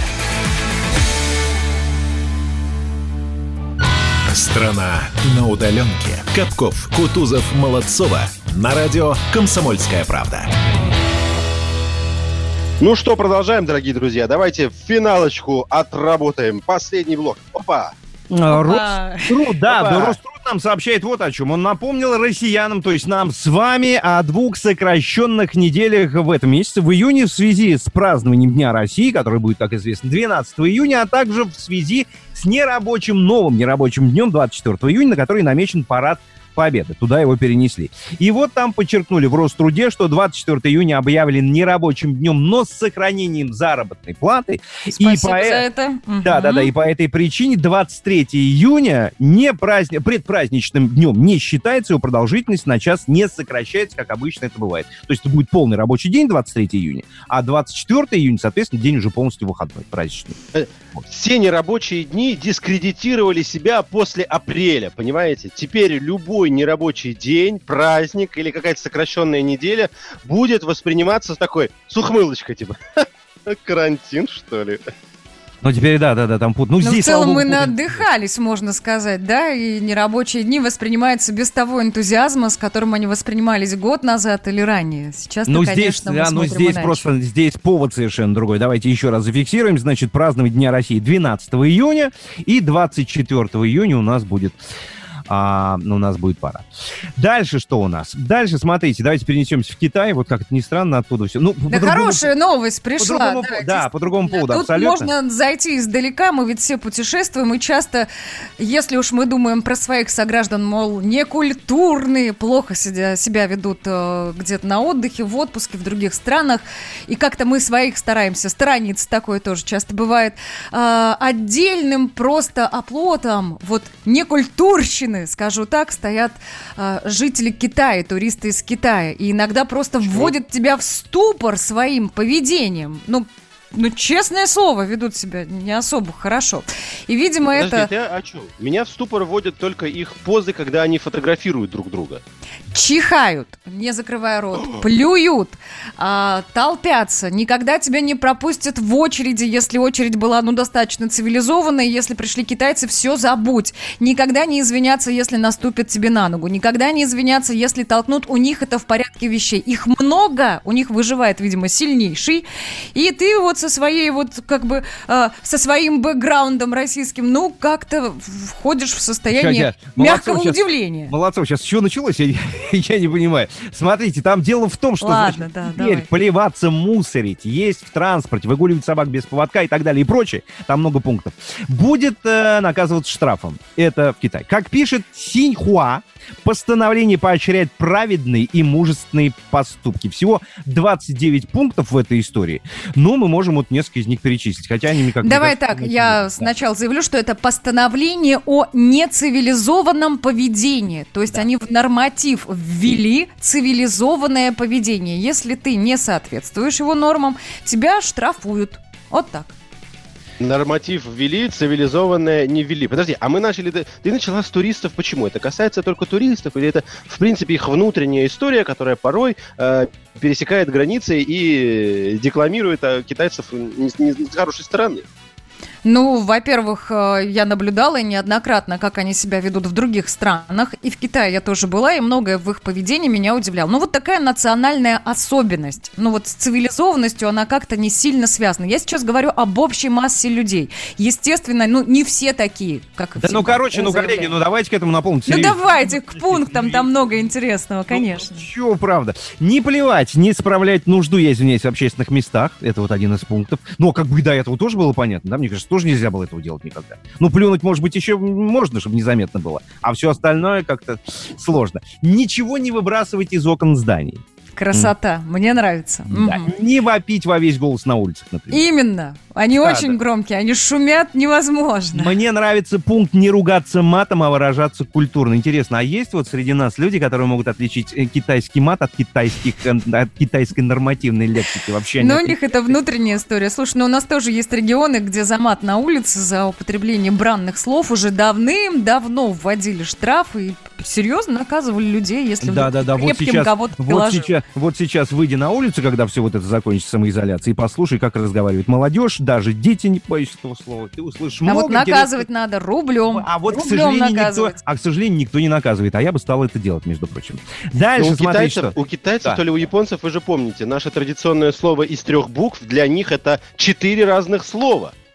Чет- Модификации? Все, зависит от интонации, конечно. Саша, Саша просто их, у, у- у- нас одно, у них их просто больше, не забывай об этом. Да, да, нет, я говорю, наши три, наши стандартные матные три буквы для них это четыре разных э, вполне себе эфирных слова. Я сейчас не помню. Наш один, наш, наш один за их четыре идет. На личном да. автотранспорте не создавать помех при движении, это еще один пункт. Пропускать пешеходов, не сигналить и не мигать фарами без необходимости. Мне кажется, обычные правила дорожного движения, которые все должны соблюдать, которые, в принципе, во всех странах вот эти пункты, они одинаковые. Саш, я не ошибаюсь? Давно ты ездил по Шанхаю или Гонконгу? Ты я вообще, ни разу. вообще ни Невозможно разу. просто передвигаться. Ни разу. Ни а разу, там тяжело с правилами дорожного движения? Я знаю, что в Индии очень сложно с этим делом, в Египте тоже не очень хорошо. А вот насчет Китая я, честно говоря, не знаю. Хотите еще несколько пунктов? Давай, давай, там интересно. Не делать ремонт в квартире по ночам. Но у нас Оп, после 10 вот нельзя, удивили, да, да? Или после 11 по закону, после скольки сейчас, я не помню. После 10, да, по-моему? И до 8 утра. Не портить надписями, не пачкать, не отламывать сувениры от памятников искусства и культуры. Вот за это спасибо. Это, вот за этот пункт это, прям спасибо. Это, это какой-то, даже не прошлый век, это какое-то прошлое тысячелетие, мне кажется, уже правила всем известны. Ну, в общем, до, до бесконечности. Всего 29 пунктов, с вашего позволения. Давайте я все 29 пунктов не буду озвучивать, потому что там, ну, там слишком много всего и слишком много очевидного. А, не заваливать барахлом. Давайте, давайте давайте, давайте так, давайте так. Давайте так, тогда э, создадим свои пункты, создадим свои пункты, что нам не, э, какая у нас есть необходимость. Э, что может охарактеризовать наше цивилизованное поведение, уж если они такой нормативный акт ввели, да, то вот что для России является цивилизованным поведением и чего не хватает нашим гражданам? Ты про это, Саш? Да, нужно, нужно добавить. Ну, например, нужно оставить совершенно точно а, выбрасывать мусор из окна а, автомобиля, это 100%. Но я сюда хочу расширить этот список, и я хочу добавить. Нужно сюда добавить запрет выбрасывать мусор. Вот знаете, вот вы наверняка сейчас узнаете эту историю. А, выходишь из подъезда, и около урны, около урны, которая рядом стоит с подъездом, с лавочкой... Пакетик, пакетик с мусором стоит пакет с мусором, да, реально. Да, да, да, а потом да. еще целая гора набирается. Да, логика такая, то есть типа, ну это же мусорка, у меня в руке мусор, я выкину. Что? Мусорка за углом, донеси до туда. Ну, бычок, ладно, там фантик. Да хрюши просто. Хрюши. Можешь сюда оставить. Но пакет с мусором, понимаешь, он вышел из подъезда такой. Вот все, что у него на, за недельку накопилось, он утрамбовал в пакетик. У него этот пакетик даже не, не влезает в эту урну. Но он его рядышком ставит. Он как бы, ну, мусорка же, мусорка, я здесь поставлю.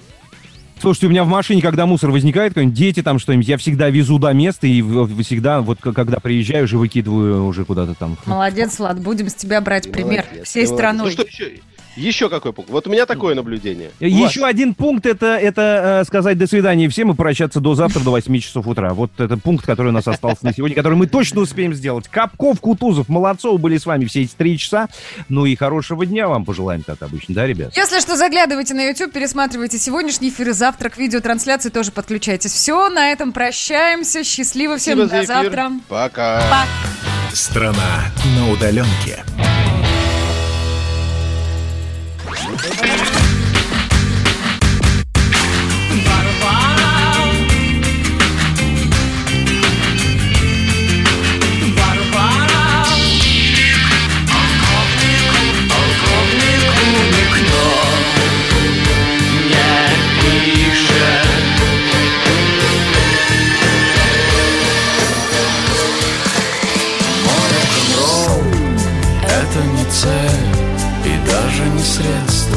Радио. Поколение. Битва.